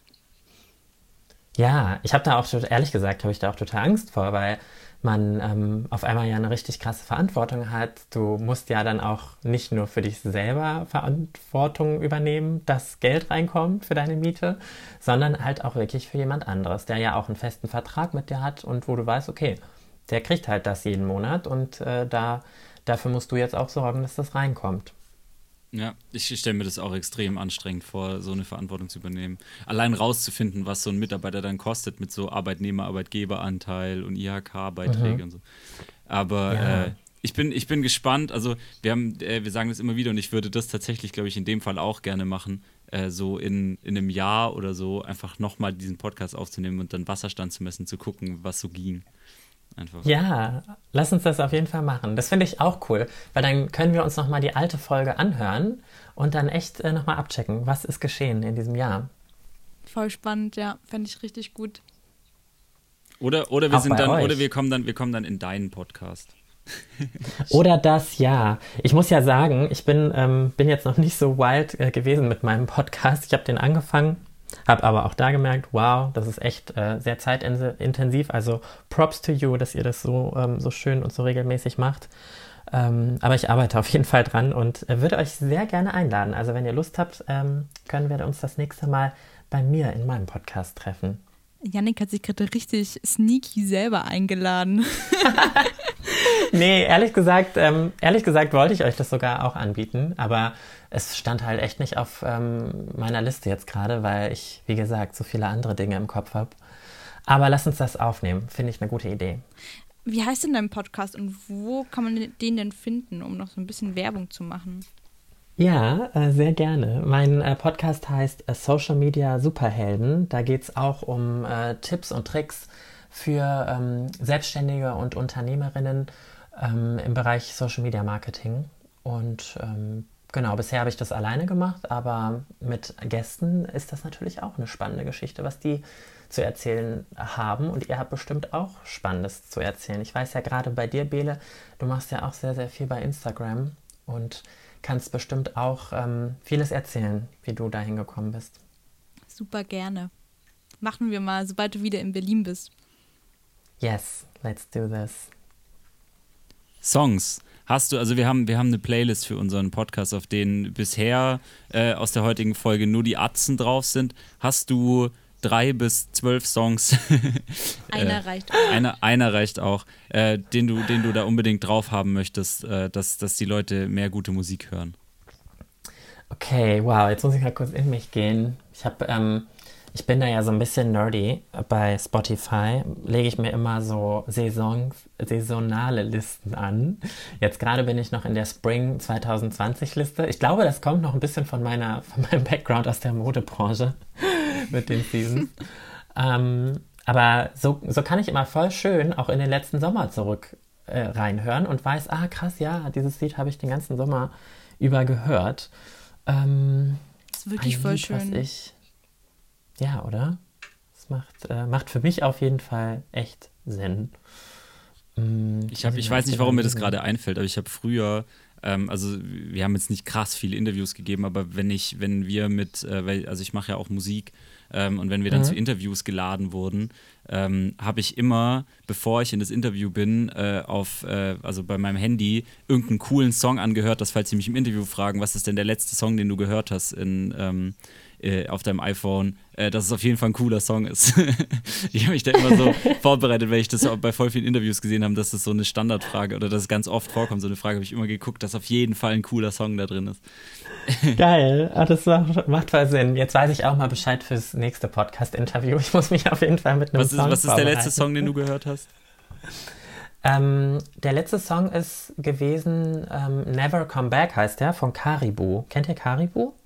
Äh, sagt mir was. Ich kenne wahrscheinlich auch den Song, wenn ich ihn höre. Aber. Mhm. Der, sein berühmtestes Lied ist, glaube ich, Sun, also wie die Sonne. Und mhm. er singt eigentlich nur Sun, Sun, Sun, Sun. und das habe ich früher immer extrem geliebt. Und der hat jetzt ein neues äh, Lied released und das heißt Never Come Back. Und das finde ich auch mega. Das ist so, weiß ich nicht, das ist so ein Weltfluchtlied, wo man richtig schön zu äh, draußen beim Sonnenuntergang ein Bier trinken kann. Ich glaube, ich, glaub, ich kenne das tatsächlich aus dem Meld. Also ich habe letzt, letzte Saison, letzte Festivalsaison fürs Meld-Festival auch gearbeitet. Ich glaube, aus dem mhm. Kontext kenne ich das tatsächlich. Ja, ich glaube sogar, dass der da war. Ich glaube nämlich auch, der hat, glaube ich, letztes Jahr auf dem Meld mhm. nämlich gespielt. Ähm, ja. Dann habe ich, hab ich den sogar schon live gesehen. Mensch, guck mal, da bist du mir einiges voraus. Ich nämlich noch nicht. So, aber das kommt auf jeden Fall auf die Liste. Das packen wir auf jeden Fall. Sehr auf. cool. Ja, schön. Wir, äh, eine, eineinhalb, äh, na, nicht ganz. Stunde 20 oder so haben wir, haben wir zugebracht gemeinsam. Ja, sehr schön. Es hat auf jeden Fall voll viel Spaß gemacht. Ihr habt mich selber auch voll zum Reflektieren gebracht. Was auch sehr spannend war. Und ja, ich hoffe, dass ich nicht zu viel blödes Zeug gelabert habe und ähm, die Leute sich das auch anhören wollen. Ach Quatsch. Ich schneide ich schneid das jetzt sowieso noch so zusammen, dass, dass wir Sätze aus dem Kontext reißen, dass du ganz blöd dastehst. so wie RTL damals. Ich so wie RTL damals. Never change a running system. Nein, wir lassen, wir lassen den Podcast äh, ungeschnitten, es sei denn, äh, ich verschluck mich ganz blöd. Okay. Jetzt am Ende cool. noch. Jetzt am Ende noch kurz. Äh, ja. Es wäre super schön und ich freue mich auch, wenn du wieder in Berlin bist und dann hoffentlich sich auch alles ein bisschen lockert und dann ähm, wir uns auf unsere Anime-Film-Session freuen mhm. können. Ja, das machen wir auf jeden Fall. Da habe ich echt Bock drauf. Sehr cool. Ich habe jetzt schon angefangen mit meiner kleinen Schwester, aber ich kriege auf jeden Fall nicht alle Filme hier durch. Das machen wir dann. Mega. Dann vielen, vielen lieben Dank für deine Zeit auch. Na klar, ich danke euch. Also ich danke euch wirklich. Das ist echt cool. Ähm, und ich freue mich echt so auf das, auf das Fertige. Ich teile das dann auch bei, bei Insta. Natürlich. Juhu. Es war wieder mal sehr, sehr erbauend und sehr relevant. Äh, hat, es hat sehr, sehr viel Spaß gemacht. Vielen, vielen Dank, dass du, dass du bei uns zu Gast warst. Ähm, wir hören uns. Ja, genau. wir hören uns.